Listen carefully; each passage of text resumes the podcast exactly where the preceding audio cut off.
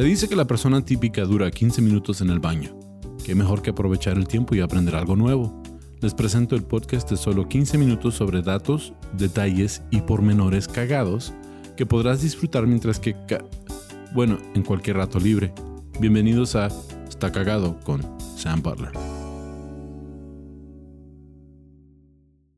Bienvenido a este episodio de Está Cagado Podcast. Tengo un invitado muy especial desde la Ciudad de México. Bueno, eres originalmente de Oaxaca. De Oaxaca, viviendo en Querétaro, de repente yendo a México, de repente en Juárez, de repente... Es todo. Tienes una vida nómada, ¿cómo? ¿Nómada?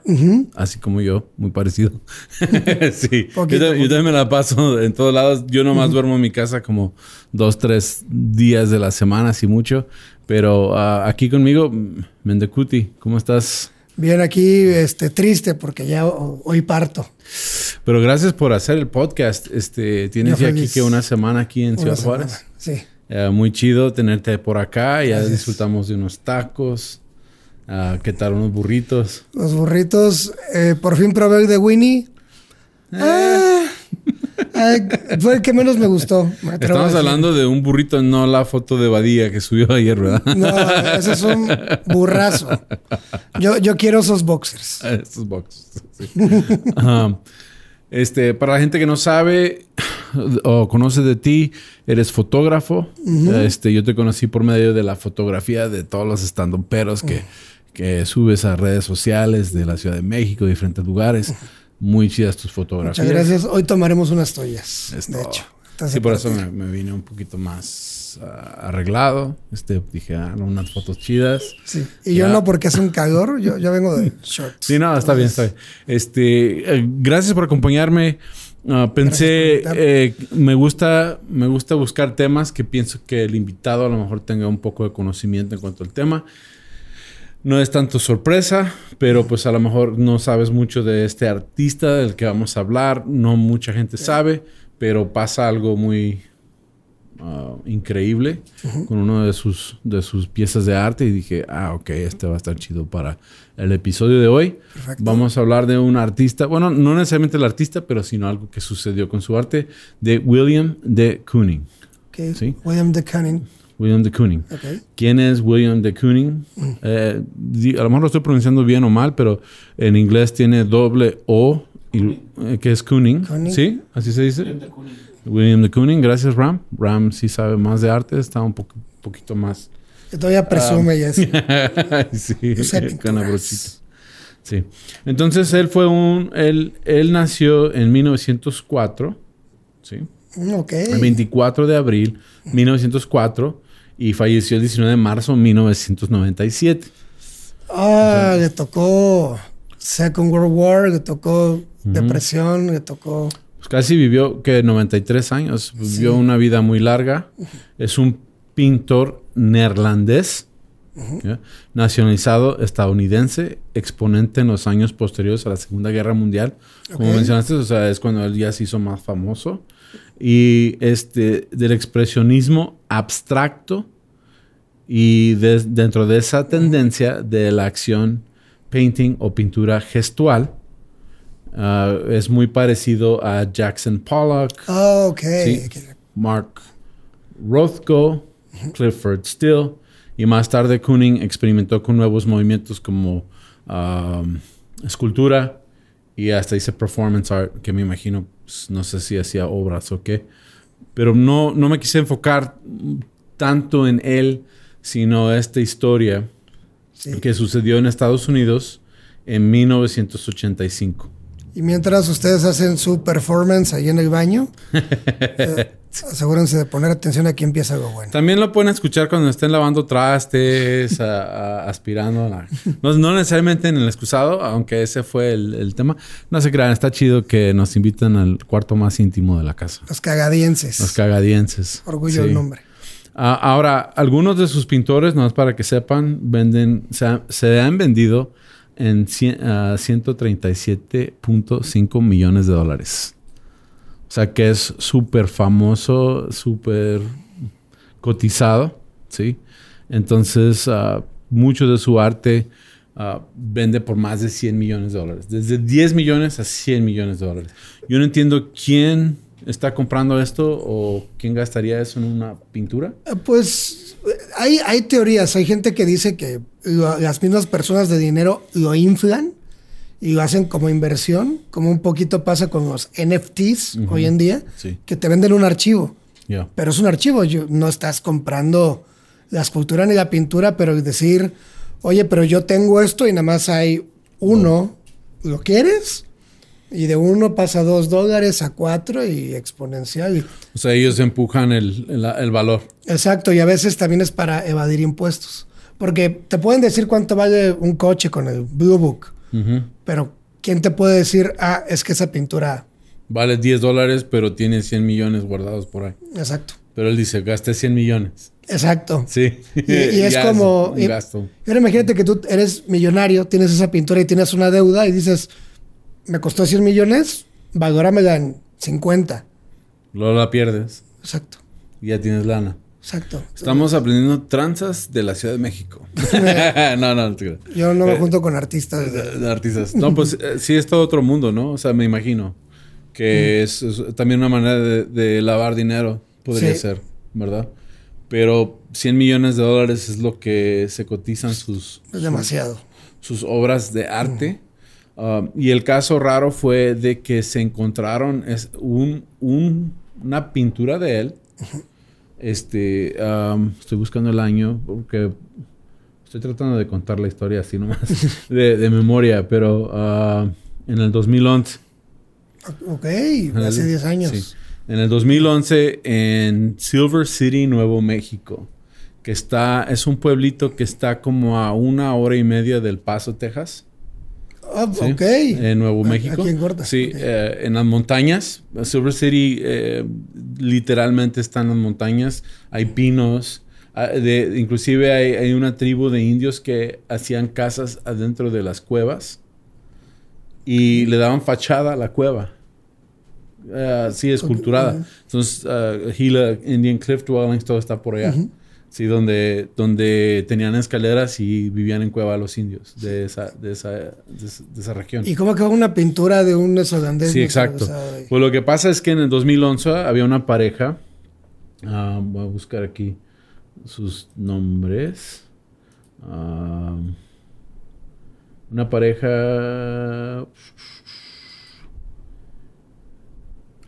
Una pareja Una pareja. es un conjunto de un personas. conjunto. Eran dos personas. Que, eran, que eran, ah, ah, sí, aquí está. Ah, Nancy Odegaard y su esposo. Ah, sí, no, no, eso no es. Ella no es. No sé por qué se me perdió el nombre de ellos. Lo importante es que se amaban mucho. se. Sí, ah, vivían en Cliff, Arizona. Sí, una pareja. ah, wow, no lo apunté. De la historia no apunté el nombre. Ah, sí. Bueno, el sobrino se llamaba Ron Rosen, Roseman, este, de David Van Auker, y este era el señor y su esposa. Ahora, este señor era. eh, los ambos eran como maestros ah, de escuela ¿Ok?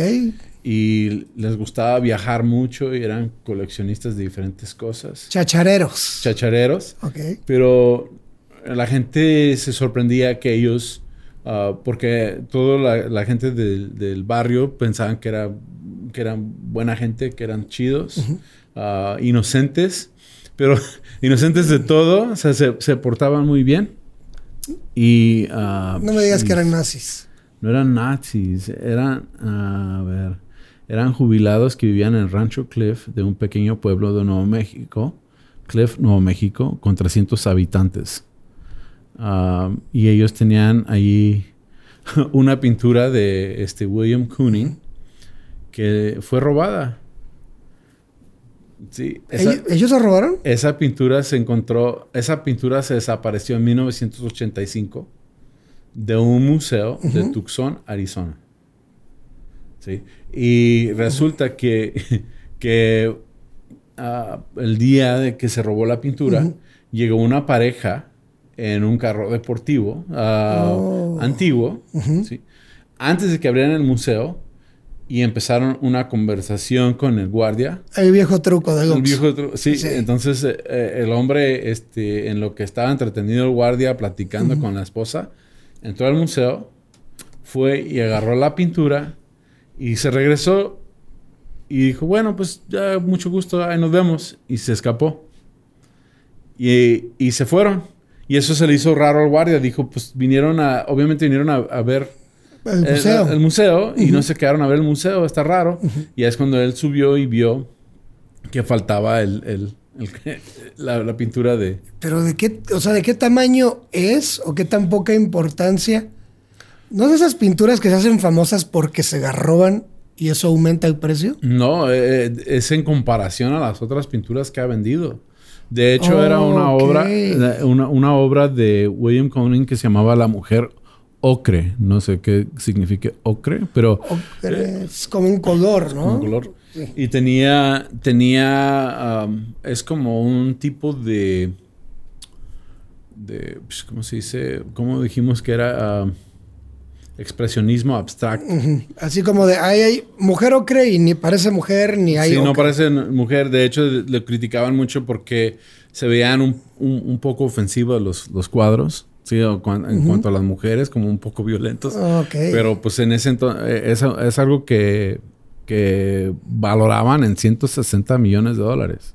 Shit. Y se desaparece. Y no es hasta el 2011 que encuentran el cuadro en la recámara de esta pareja. ¿sí? Y uh, un inversionista en, uh, ¿cómo se dice? State. Sí, de ah, bienes raíces. bueno, pues bienes raíces más la propiedad, pero de, de, todo lo que deja la gente cuando fallece. Ah, las herencias. Las herencias. Ok. Fue, fue un, un, señor y les ofreció dinero al, al sobrino, porque el sobrino estuvo encargado de vender todo, todo lo que quedó. Los hijos ya estaban grandes, pero se habían mudado, entonces el sobrino dijo, yo me encargo. Vende todas las pertenencias de, de, la pareja y le llama la atención el cuadro al, al, al cuato de, que, que, compra herencias y tiene una tiendita de antigüedades. Y él va y pone la pintura en su tiendita. Y llega otro cuate y dice, eh, esa... That's eh, familiar. That's familiar. Y se ponen a investigar y se dan cuenta que sí es el cuadro, el original, que vale 160 millones de dólares. Entonces tienen que entrar expertos a hacer análisis y resulta que sí era el cuadro, eh, checaron la firma, la pintura. Eh, le, hicieron, hicieron prueba la pintura, le hicieron prueba. Y también era notable que tenía eh, rajadas. ah, donde cortaron. de donde lo cortaron del marco original. Sí. Lo, lo, que ahí no sé qué sucede es. digo, porque obviamente una pareja lo robó, pero tampoco estamos seguros. Si ellos coleccionaban chácharas puede que ellos mismos hayan sido como siguientes en la cadenita, no tanto los ladrones. Sí, nomás que la coincidencia era de que era una pareja. Pareja, ajá. También el auto deportivo que describió el, el guardia. They had it. Tenían un carro parecido ah, al que describió. sí. él dijo que estaba oxidado y viejito el carrito, pero sí resulta que fue, estuvo en la descripción y ellos tenían el mismo carro. Aparte, ellos tenían un millón de dólares en su cuenta bancaria. Ok, sí, sí. they are guilty. y, luego, vivían una vida muy extravagante para tener salario de maestros. Y vivir en un lugar con 300 personas en medio de... Sí, para que nadie los descubriera. Entonces ellos viajaban mucho hacia... Y la gente pensaba, pues es que son los dos son maestros, les va bien. Este, los hijos ya están grandes. They don't spend much tampoco. no gastan mucho, se la pasan de viaje. Pero pues no pueden comprobar que fueron ellos. ¿Sí? no lo pueden comprobar, pero las circunstancias apuntan de que probablemente ellos se robaron el cuadro. Aparte de que el esposo de la pareja escribió varios libros autopublicados y en uno de los libros autopublicados cuenta la historia de, de, cuando dos chavas van, distraen un guardia. Ah, Una va y se estile, y se estile, se, se roba. se, roba una joya muy valiosa y la esconde donde en, a plena vista, pero donde nadie la puede ver. Entonces dicen, ah, pues es como una como una confesión de lo que hicieron. Como OJ, if I did it. If I did it, this is how I would have done it. Sí, hace Exacto. Madres. ¿Y ahora cuánto vale ese cuadro? 160 de millones de dólares. Ay, Dios. Ya, 100 160 millones de dólares. Y de hecho, leí otro artículo porque ya empecé a, a- a ver en cuanto al artista. Y por eso no se me fue a poner a. a- eh, Dave- como David Oakley, uh, Van Ocker era el, el propietario de la tienda de la pareja. ah, no, no sé por qué. Se me fue el nombre de ellos. Pero ah, me puse a ver más en cuanto al artista. Y te das cuenta que, que casi todo. e- Ese, era, ese, ese cuadro era parte de una serie de cuadros que tenía. Mm, y la serie estaba incompleta. Ya. Entonces, y luego el misterio de, de que se desapareció en 1985. La encuentran en 2011. Y no fue hasta el 2017 que la vuelven a, a- a sacar al público. Ok. Sí, y resulta, dicen, pues, ¿por qué no, por, por qué no volvieron a sacar ese cuadro? Y resulta que ah, el FBI lo tenía como evidencia. Sí. Y, no, y no, no permitía, como lo consideraba evidencia, no lo permitía al público. Comercializarlo Sí. tampoco. Aparte, el museo este, tuvo que hacer mucha restauración por tantos años que fue descuidado el cuadro. Y aparte donde lo cortaron, Sí, todo. la ay, lo seco del... Sí, pues está en-. Nuevo México, está muy seco. Entonces, esa fue la historia de el cuadro La mujer ocre de William de Kooning. Y usted piense con qué denominación de billetes se le limpiaría el culo si tuviera 160 millones de dólares. Pero es que es, es algo que yo nunca entendí de, de robar arte. O sea, sí entiendo de, de lo que platicamos, de, de aumentarle el valor y todo. Pero de robar arte es como Es the thrill, the thrill. yo creo, sí. Es todo. Sí, pues es- es- estamos hablando de si ya tienes que esconderte en Silver, en medio de la nada, con, donde te rodean 300 personas, estás en el desierto, tuviste hijos, tuviste nietos y tal, yo creo que una de dos, o eran las personas más aburridas del mundo y quisieron hacer una cosa extrema, o querían hacer esa cosa extrema a costa de saber que tenían que esconderse. Ya. Both ways está Y luego la complicidad de la, de la pareja. el amor. Sí. Porque es como, estoy casado con un criminal Ya. de ambas partes. Entonces, no podemos desenamorarnos porque uno echa de cabeza al otro y... Ya. A lo mejor fue para chantajearse en un matrimonio por el resto de su vida. O sea, no es stay together for the kids, es stay Yeah, together for the yeah, painting. Sí. Ok, va, va, es, eso es amor. me O, late. o a lo mejor cada noche ellos se acostaban y, y- y dormían y decían, we did it, we made fun of the system. A lo mejor a ellos se les, se les hacía exagerado el precio y lo hicieron nomás por, por protesta a, a que algo valga tanto. Pero está raro porque en vez de un Jesus Christ tenían Sí. una pintura, o sea, o era una pintura que los excitaba mucho. También. Porque para tenerla ahí, pero también está raro, puede que los hijos supieran. Yo creo que te enteras en la historia de, ah, sí, hay... Ah, No creo, porque si hubieran, si, si supieran los hijos, lo primero que hubieran hecho es si hubieran regresado por el, por el cuadro. A lo mejor pensaban que era una copia. La, la Mona Lisa estuvo perdida algunos años. Sí. Entonces, es como, ah, es una copia de una pintura que se perdió, ¿no? Está... Nos intriga, nos intriga Sí. saber más. O sea, hay, tanto, hay tanto que, que ver ahí en cuanto a esta pareja. Like, what made you do it? Yo, sí, sí se me ocurre una película estilo Wes Anderson. Sí. De e- es- este robo todo bonito, en un museo todo bonito, con los encuadres y creando los hijos y los hijos creciendo con esa pintura y No pensando nada. no pensando nada y de repente el sobrino. O sea, y luego se dan cuenta que sus papás fueron criminales. A lo mejor los papás fueron a este tipo de, ah, de, de, de papás que parecían inocentes, que no creían en un traste y nada, que se dan cuenta que los papás son Las personas más interesantes del mundo. del mundo. That's pretty, it's a crazy story. Pensé que estaría chido platicarla ahora. Ay, disculpen que se me fueron los nombres de la pareja. Este, no entiendo cómo se me fue. Pero pues estuvo chido la historia. El punto es la historia. Sí, y, y tenemos que buscar esa pintura. Yo, yo la quiero ver ya. también. Sí, y si tienen, si la encuentran, suban la, a la página de Facebook, Los Cagadienses. Cagadienses. Dejen comentarios en el YouTube. uh, like, suscríbanse. Uh, gracias por todo el apoyo, los leo. Uh, ¿Cómo te puede encontrar la gente? Les recomiendo que ¿Qué? busquen a Mendecuti en redes sociales. Tiene fotos bien chidas de sus comediantes favoritos Sí. de aquí de México y de, de todos lados. Sí, ahí estamos como López Mendicuti. Digo, estamos, soy yo solito, pero ahí van a estar sus comediantes favoritos. Y, y no tan favoritos, si no te gusta, no le pongas like. Hay, hay comedia para todos. Porque Sí. este pendejo me caga.